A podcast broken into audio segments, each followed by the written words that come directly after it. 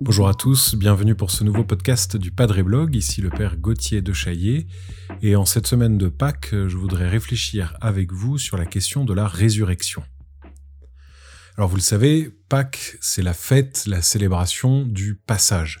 Pâques en hébreu, ça vient du mot Pessar, qui veut dire passage, et ce mot fait référence à, euh, à ce moment décisif euh, qu'on raconte dans le livre de l'Exode, du passage double, puisque c'est d'abord l'ange exterminateur qui passe au-dessus des maisons de ceux qui ont marqué le linteau de leur porte avec le sang d'un agneau, donc le passage de l'ange au-dessus des maisons, et puis le deuxième passage, c'est le passage de la mer Rouge euh, par le peuple qui va ensuite passer au désert pendant 40 ans avant de passer le Jourdain pour entrer dans la Terre Sainte. Donc en faisant le raccourci, le passage de l'Égypte à la Terre Sainte. Donc Pessar, la Pâque, le passage, le passage d'une vie à l'autre, euh, d'une survie à la vie plénière, la survie en Égypte jusqu'à la vie plénière euh, dans la Terre Sainte. Et puis, cette fête de Pâques est le moment où Jésus va donner sa vie, le moment où lui-même va passer par la mort pour aller de la mort à la vie et donc où il va vivre sa résurrection. Et du coup, dans le temps de Pâques, vous savez qu'il dure 50 jours à partir du jour de Pâques, on médite particulièrement sur cette résurrection de Jésus et sur la promesse que cela représente pour nous. Alors du coup, on peut s'interroger, beaucoup s'interrogent sur qu'advient-il de moi dans la mort, euh, que signifie la résurrection de la chair dont parle l'Église, euh, qu'est-ce que ça veut dire être ressuscité? Alors évidemment, il faut une immense prudence dans ces matières, puisque à part Jésus qui est ressuscité et qui s'est manifesté à ses apôtres, à part lui, personne n'a l'expérience de la résurrection, et donc on ne peut parler que par déduction ou selon la révélation.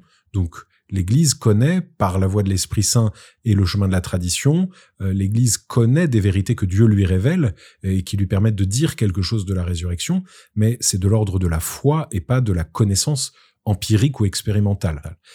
Alors voilà, maintenant, ceci étant dit, qu'est-ce qu'on peut dire de la résurrection? Premièrement, il faut faire une réflexion euh, de loin, disons, en se posant la question, est-ce qu'il y a une résurrection? Donc il y a deux options.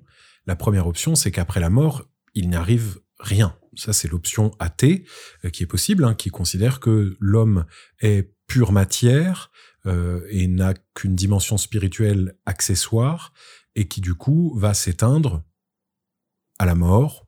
Avec le corps, la personne s'arrête d'exister et il ne demeure que des souvenirs.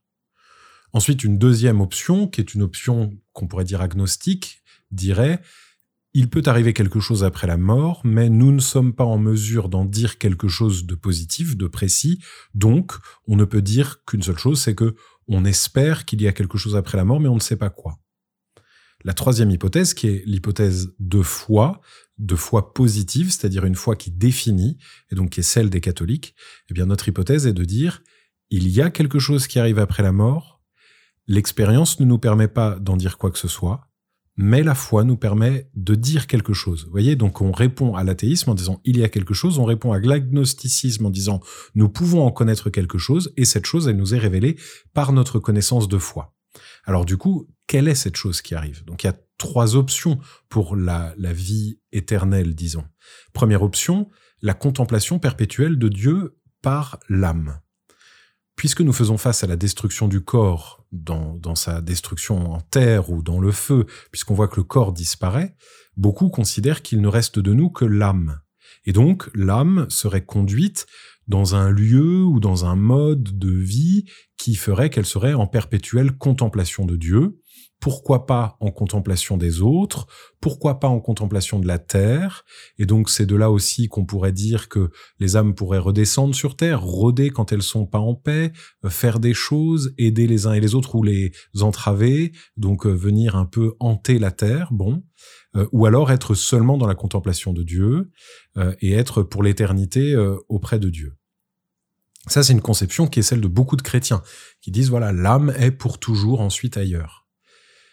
L'autre option, une autre option, une deuxième option, disons, ce serait de dire l'âme va redescendre ici-bas sur Terre, mais dans un autre corps puisque le premier corps est détruit. Et donc, c'est ce qu'on appelle la métampsychose ou la réincarnation, qui dit euh, que la, personne revient dans une autre, un autre être euh, et euh, dans les pensée orientale un peu construite sur ces questions-là. Il y a l'idée aussi de karma et l'idée de progression ou au contraire de régression des échelles d'être euh, qui dirait que ben, dans la réincarnation, on va monter euh, et être dans des êtres de plus en plus euh, glorifiés ou bien au contraire, si on a mal agi, descendre et régresser. Donc ça, c'est la deuxième hypothèse. Donc première hypothèse, l'âme reste seule. Deuxième hypothèse, l'âme revient dans un autre corps. Et donc on arrive à la troisième hypothèse, qui est celle que nous, catholiques, nous défendons, qui est non pas la métempsychose, la réincarnation, mais la résurrection. Cette résurrection, elle est liée à une nécessité. Il y a une logique derrière la résurrection, elle est liée au caractère personnel de notre être. Or, notre caractère personnel est lié profondément métaphysiquement à l'union de notre corps et de notre âme. Nous sommes des personnes parce que nous avons un corps qui est un véhicule de notre être et nous avons une âme qui est, si on veut, le moteur de ce véhicule. Et ces deux éléments ensemble font notre personne. Et donc s'il manque un des deux, nous sommes imparfaits, nous ne sommes pas comblés. Et donc s'il reste le corps seul, eh bien c'est la mort. S'il reste l'âme seule, eh bien c'est l'attente. Et donc c'est au motif de cette constitution personnelle des deux ensemble que nous considérons la résurrection comme étant le seul chemin possible. Alors cette résurrection, comment va-t-elle se faire? Eh bien, nous en savons seulement ce que Jésus nous en a montré. Il en a peu parlé, il a seulement parlé de la résurrection, il s'est battu contre les Sadducéens, donc c'était des disciples du grand prêtre Sadoc qui niaient la réalité de la résurrection, puisque les Juifs de l'époque du Christ commençait à déployer le dogme de la résurrection, il commençait à, y croire de manière très ferme, eh bien Jésus en a parlé en disant c'est une chose réelle, euh, mais il n'a pas dit exactement comment ça allait se faire. La seule chose qu'il a pu dire, c'est nous serons comme des anges et donc on ne prendra plus euh, mari ou, femme. Et donc il dit attention à ne pas faire une espèce de transposition de notre manière de vivre ici-bas en en faisant euh, une espèce d'autre version dans l'éternité. Mais lui, en revanche, nous a montré ce que c'était que la résurrection. Et c'est ça la clé. C'est que Jésus, lorsqu'il ressuscite, c'est à la fois lui et c'est un lui différent. C'est bien lui parce qu'il montre les plaies, il montre son histoire assumée dans son corps, il montre ses stigmates en disant c'est bien moi, n'ayez pas peur. Et en même temps, c'est un lui différent au point que ceux qui ont été ses plus proches ne le reconnaissent pas et il faut toujours qu'il dise une parole, qu'il se montre, qu'il se euh, présente à eux pour qu'ils puissent le reconnaître, puisqu'on le prend pour euh, un jardinier, on le prend pour un étranger, on le prend pour un fantôme, mais on ne sait pas que c'est lui. Et ensuite, à chaque fois, les disciples qui sont bénéficiaires de ces visites de ressuscité le découvrent. Et du coup, on en tire la conséquence que nous serons, nous aussi, dans cette position de ressuscité, avec un corps qui sera vraiment nous. Alors on nous pose souvent la question, à quel âge va-t-on ressusciter? Est-ce qu'on sera avec euh, le corps de notre âge le plus glorieux, le moment où on a été le, plus en bonne santé, euh, ou bien est-ce que ce sera autre chose? En tout cas, une chose est sûre, c'est que on n'a pas une réponse très claire à donner, on n'a pas la connaissance exacte, mais ce qui semble euh, cohérent, c'est que c'est de dire qu'en fait, notre corps sera pleinement nous en assumant ce que nous sommes. C'est ça, ça vraiment la clé, parce que se pose la question pour les personnes, par exemple, qui sont nées avec un handicap. Est-ce qu'elles seront totalement euh, libérées de ce handicap, ou bien est-ce qu'il y aura quelque chose du handicap qui restera? Moi, il me semble que quelque chose sera assumé de toute l'histoire de la personne et donc le handicap sera là puisqu'il fait partie du corps de la personne, mais ce sera d'une manière glorifiée. De la même manière que les plaies de Jésus sont glorifiées, ce sont des stigmates qui sont devenus lumineuses et on peut mettre le doigt dans le côté du Christ, euh, dans les plaies du Christ comme le fait saint Thomas, euh, sans que ça fasse souffrir Jésus. Donc de la même manière, celui qui est porteur d'un handicap, eh bien il y aura quelque chose en lui qui marquera ce handicap, mais glorifié, qui en marquera le sens, qui en marquera une part de gloire très étonnante qu'ici-bas on ne comprend pas. Et c'est surtout ça en fait, parce qu'on peut se poser tout un tas de questions. Le lieu, par exemple, quel sera le lieu de notre résurrection? Quelle sera la matière? Euh, Quels seront les atomes qui vont constituer ces corps? Euh, Qu'est-ce que, quand est-ce que ce sera? Etc. On peut se poser toutes ces questions-là. On n'en a pas on n'a pas la possibilité d'y répondre. Et donc ça, c'est une chose qu'il faut bien avoir en tête. Ça ne sert à rien de poser des questions ou de se poser des questions pour lesquelles on n'a pas de réponse autre que celle de l'espérance.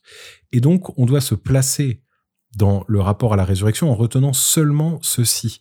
Notre nature profonde de personne, corps et âme est faite pour durer pour l'éternité. Et c'est ça la chose la plus importante. Et ce sera assumé dans une éternité de joie, une éternité positive où nous nous retrouverons. Parce que Dieu ne veut pas que nous soyons solitaires et certainement pas solitaires face à lui. Dans l'éternité, dans la vie éternelle, dans la résurrection, nous serons ensemble, nous nous retrouverons. Alors voilà, j'ai bien conscience de ne pas répondre vraiment à toutes les questions, j'ai bien conscience de, de seulement euh, saupoudrer de quelques euh, petits éléments, des questions qui sont bien graves pour beaucoup d'entre nous, mais c'est la vérité qu'il faut dire. Ça sert à rien de, de mentir en répondant de manière trop précise. Je vous conseille de méditer sur ces questions-là plutôt que d'essayer d'y réfléchir avec une pensée trop cartésienne.